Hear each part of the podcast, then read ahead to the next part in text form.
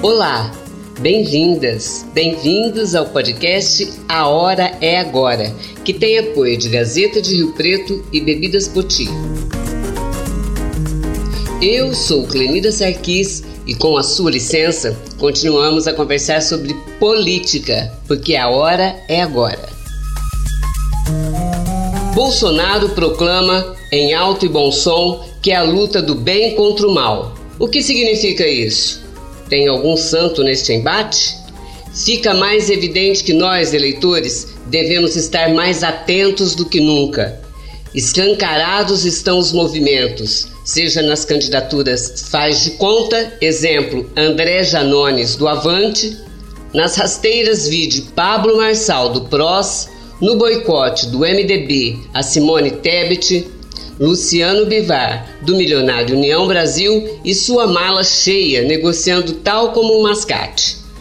O pega-pega, Lula quer estender o Auxílio Brasil ad infinito.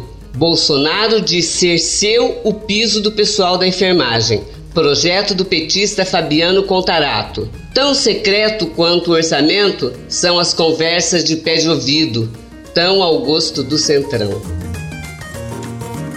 Relevante neste momento a confusa disputa por palanques no Rio de Janeiro e Pernambuco, o PDT de Ciro Gomes com chapa pura por falta de alianças, a escolha da esposa de Márcio França, Lúcia França, para vice de Haddad e cá mais próximo da nossa cidade, Geninho para vice de Garcia. Abre-se uma avenida para candidatos locais e satélites na disputa à Câmara Federal. A hora é agora, democraticamente, vai dando voz principalmente àqueles que atendem o nosso convite. Já ouvimos Fernando Haddad, Rodrigo Garcia, Tarcísio de Freitas e vamos continuar. Enfim, a partir do dia 15 será dada a oficial largada para as eleições de 2022 e nada será como antes. Hoje, nosso entrevistado, que esteve recentemente em Rio Preto, é o candidato a deputado federal pelo PSOL e coordenador da campanha do presidente Lula no estado de São Paulo, Guilherme Castro Boulos. Professor, bacharel em filosofia, psicanalista, ativista, político e escritor brasileiro. Filiado ao Partido Socialismo e Liberdade, o PSOL Boulos é membro da coordenação nacional do Movimento dos Trabalhadores Sem Teto, sendo reconhecido como uma das principais lideranças da esquerda no Brasil. Eu queria falar com você a respeito da coordenação da campanha do, do presidente Lula é, aqui no estado de São Paulo. Nós estamos vivendo uma, uma eleição que eu nunca vi, tem muitos anos que eu cubro eleição. É uma época em que a gente devia estar em festa, discutindo e com os outros partidos programas de governo. As pessoas nem falam muito na rua sobre eleição ou para quem vão votar, com medo, de muito medo, né? É, eu queria saber como é que vocês estão preparando esse momento de ir para a rua, de falar em quem vai votar, de botar o bloco na rua. Olha, o Bolsonaro buscou criar nesses anos todos um clima de medo e de ódio no país. É, com intimidação, com ameaças de violência, inclusive com violência direta. Nós vimos um episódio em Foz do Iguaçu, Marcela Arruda, que foi assassinado na sua casa, numa, na sua festa de aniversário, diante da sua família, por um bolsonarista. Agora, é, o momento do país é outro embora ainda tenha essa tentativa de intimidação, embora ainda tenha essa patrulha bolsonarista, existe também um desejo de mudança, um desejo de acabar de uma vez por todas com esse pesadelo que é irreversível do meu ponto de vista. Né? As pesquisas mostram e as ruas também mostram. O clima ainda está frio, você tem razão, até porque a campanha oficial não começou. Campanha oficial começa no dia 16 de agosto. Eu acredito muito que após o dia 16 nós vamos ter uma campanha mais de rua. Nós vamos ter ativistas, militantes, cidadãos de forma geral, indo às ruas, não só declarando o seu voto, mas convencendo mais gente, mas fazendo panfletagem nos centros comerciais, eh, os bandeiraços, os comícios. e que é, não, não há como fugir da agenda política do país. O que o Bolsonaro quer é ficar discutindo kit gay, as fake news dele, é ficar falando da urna eletrônica, é ficar falando de golpe. Mas essa não é a vida real do povo brasileiro, seja aqui em São José do Rio Preto, seja em qualquer parte do país. A vida real é ter que lidar com a inflação todos os dias no supermercado, no posto de gasolina, quando vai comprar o bujão de gás. A vida real é o desemprego e as pessoas que estão empregadas muitas vezes num trabalho precário, informal. Infelizmente, a vida real para muita gente é a fome ou o medo da fome. O Brasil é o terceiro maior produtor de alimentos do mundo e tem 33 milhões de pessoas passando fome. Isso é um escândalo. Então, eu acredito que o desejo de mudança vai vencer, vai prevalecer, é, e no dia 2 de outubro nós vamos terminar com o pior governo da nossa história republicana e eleger o Lula. Bom, é, você coordena a campanha no maior colégio eleitoral do Brasil. É, São José do Rio Preto e a região metropolitana, é, Rio Preto é a capital da região metropolitana, com 35 municípios, tem um potencial de votos de mais de um milhão de votos. São Paulo é o maior colégio eleitoral. É, qual a diferença? Como é que lida com isso? Assim, você falou, nós vamos para a rua, nós vamos convencer as pessoas. É, tem um problema com segurança? De que forma vão ser feitos comícios, essas coisas assim? As pessoas podem ter garantias de que ela vai conversar com o outro. Como é que vocês orientam uh, o, uh, os militantes assim, tipo assim, olha, você vai falar sobre o Lula no lugar, o convencimento é pela seguinte, é da seguinte maneira. Qual é a, a, a proposta que, que, se tem para convencer as pessoas que estão arrependidas, não querem votar no Bolsonaro, mas ainda têm insegurança em relação ao Lula, ao Haddad? Como é que se faz? Eu acho que a grande questão é fazer a comparação. E é isso que nós vamos fazer no estado de São Paulo e no Brasil inteiro. A comparação de como era a vida das pessoas durante o governo do Lula e como é a vida das pessoas hoje durante o governo Bolsonaro. Em qualquer aspecto que você faça essa comparação, ela é evidente, ela fala por si mesma. A inflação no governo do Lula de 2, 3%, a inflação no governo Bolsonaro de 12, 13, 14%. O desemprego no governo Lula de 5, 6%, o desemprego no governo Bolsonaro de 12, 13%. Né? No governo do, do, Lula e da Dilma, o Brasil saiu do mapa da fome. No governo Bolsonaro, o Brasil voltou para o mapa da fome. No governo do Lula, você tinha um investimento muito mais forte em educação, em SUS foram abertas universidades públicas em várias partes do Brasil. No governo do Bolsonaro não se abriu uma única universidade e o investimento em ciência, tecnologia e educação regrediu. No governo do Lula você teve aumento real do salário mínimo. No governo do Bolsonaro o salário mínimo regrediu. Foi o único governo da história em que o salário mínimo diminuiu em termos reais. Então veja, é, é isso que nós precisamos discutir com as pessoas. Nós não podemos entrar na onda das provocações. A orientação que nós vamos dar para toda a militância, para todos os que estão construindo a campanha de norte a sul desse estado, é não cair em provocação, é não entrar em bate-boca, não entrar em xingamento, mas é fazer um debate sobre o Brasil que a gente quer. Se a gente quer um Brasil afundado em ódio, intolerância, em, em brigaiada todos os dias, um país numa situação social precária, numa situação econômica que anda para trás, ou se a gente quer um país que volte a respirar, que tenha respeito pelas pessoas, que, que tenha humanidade no trato da política, não despreze, não despreze a dor dos outros, como o Bolsonaro fez na pandemia, que dê comida no prato para as pessoas. Então, nós queremos fazer o diálogo olho no olho, corpo a corpo nas ruas com as pessoas e não é, o, o confronto odioso que o Bolsonaro quer fazer. A orientação vai ser não cair em provocação acima de tudo. É evidente que nos grandes, vamos pensar, um grande comício, como ocorrerão é, em várias partes do país e do estado de São Paulo. Você precisa ter preocupações, e nós estamos tendo, já os comícios do Lula, você tem tido detectores de metal na entrada, para evitar porque o Bolsonaro ele estimula isso todos os dias. Ele dá uma declaração todo dia, ah, basta jogar uma granada que resolve. Veja, para evitar que um, um, um fanático né, é, coloque em risco as pessoas que estão lá e o próprio presidente Lula. É, isso, esse esquema de segurança já foi montado pela campanha, já tem funcionado nos, no, nos eventos que têm acontecido e acredito que vai funcionar bem durante toda a campanha. Nós não podemos deixar que a intimidação vença.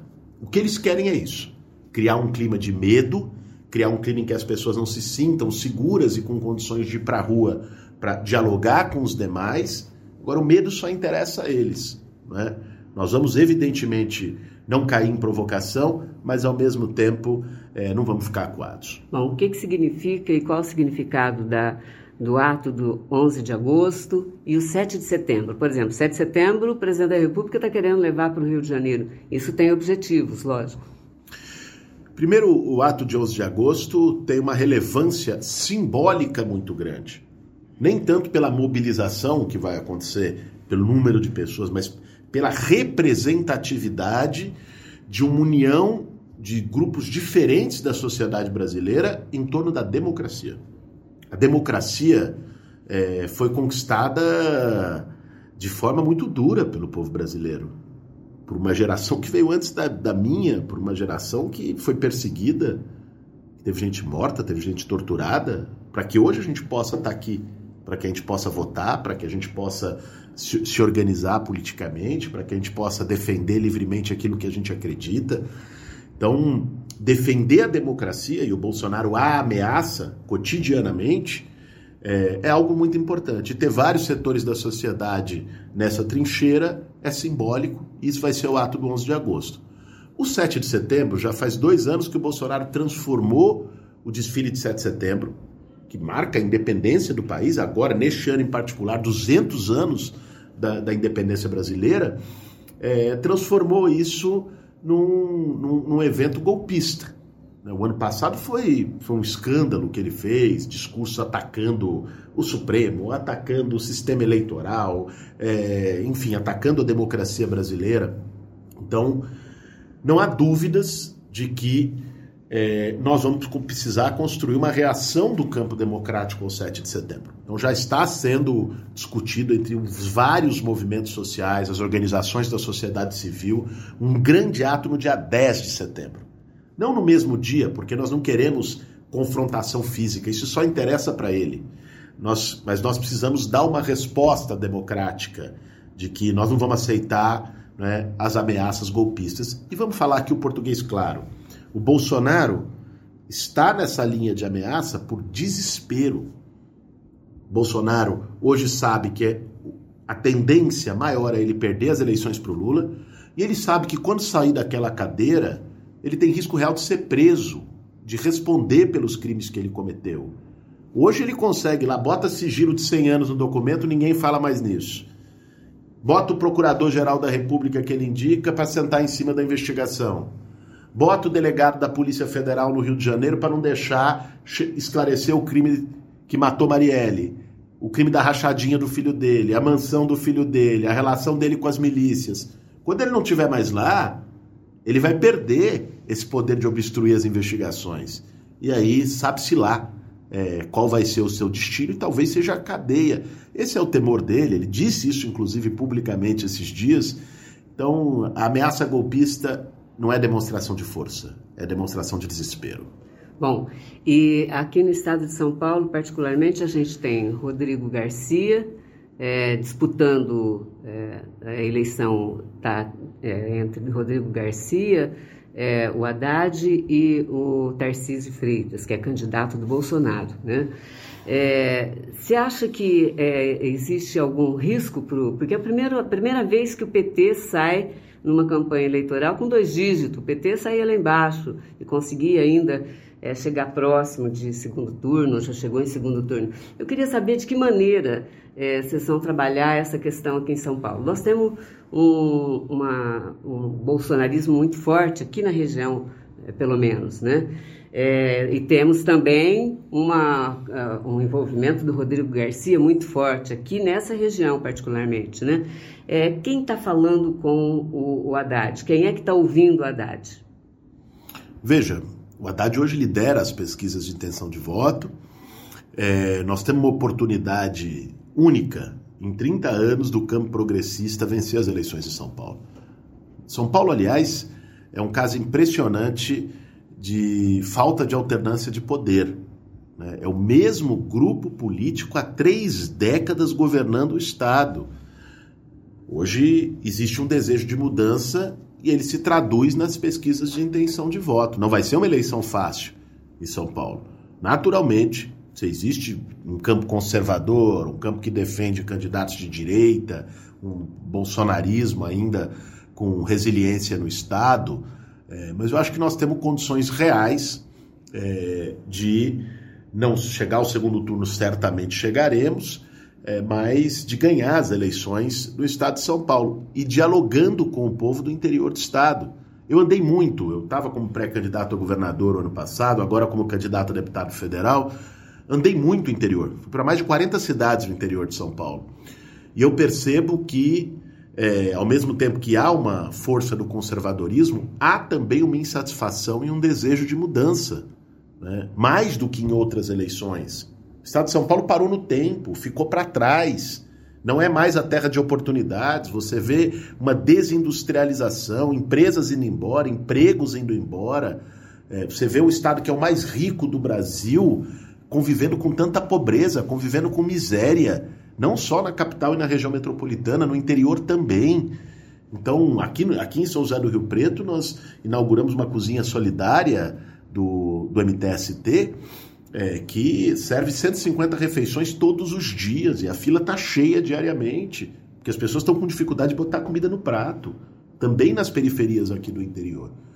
Então, esse desejo de mudança é, é com ele que nós queremos dialogar em todo o estado para eleger o Lula, fazer com que o Lula tenha uma votação muito expressiva em São Paulo, saia em vantagem em São Paulo, o maior colégio eleitoral do Brasil, e para também buscar eleger o Fernando Haddad e uma grande bancada de deputados federais e estaduais. Então, é, essa é outra questão, né? Porque não adianta só o, o, o presidente ganhar a eleição e ter uma bancada fraca, né? O que, que vai fazer, pra, por exemplo, o que, que o senhor pensa a respeito do orçamento secreto? O orçamento secreto é uma vergonha da pior espécie que, que é o orçamento secreto para quem está nos ouvindo? Porque às vezes ouve na TV, ouve no, no rádio. O orçamento secreto é o seguinte: todo ano, o, o, orçamento da União, ou seja, tudo aquilo que o governo vai gastar, tem que ser aprovado pela Câmara dos Deputados, pelo Congresso Nacional.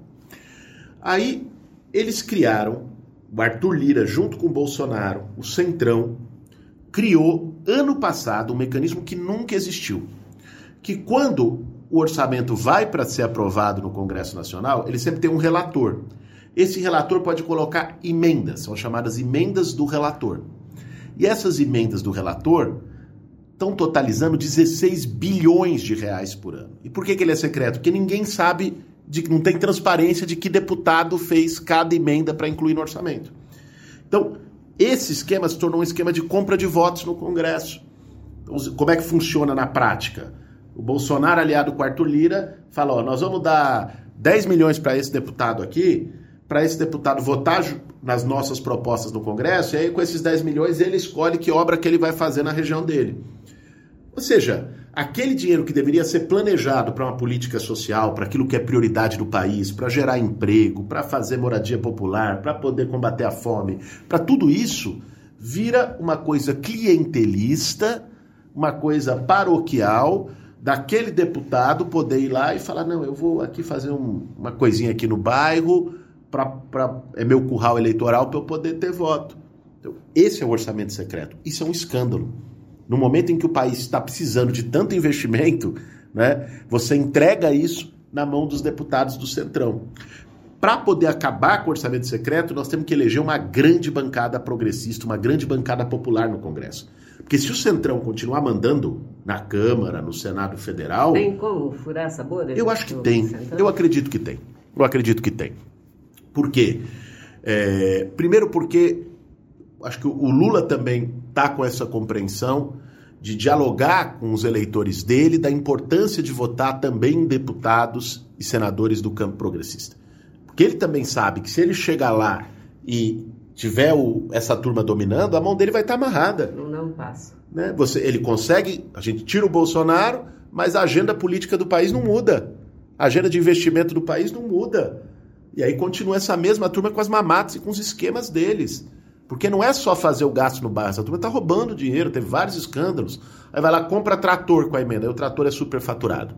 Aí o outro lá, o amigo do Arthur Lira, caminhão de lixo, aí a empresa do caminhão de lixo era do cunhado dele. É, é, é isso que está acontecendo, ou seja, é dinheiro público indo para o ralo.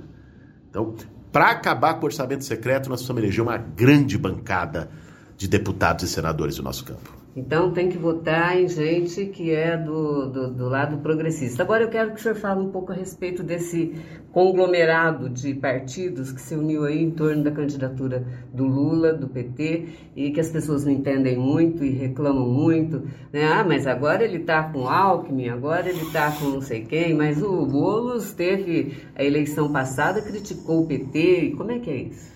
Veja, é, eu sou do PSOL, do Partido Socialismo e Liberdade. Meu partido decidiu apoiar o Lula por entender a gravidade da situação que a gente vive no país.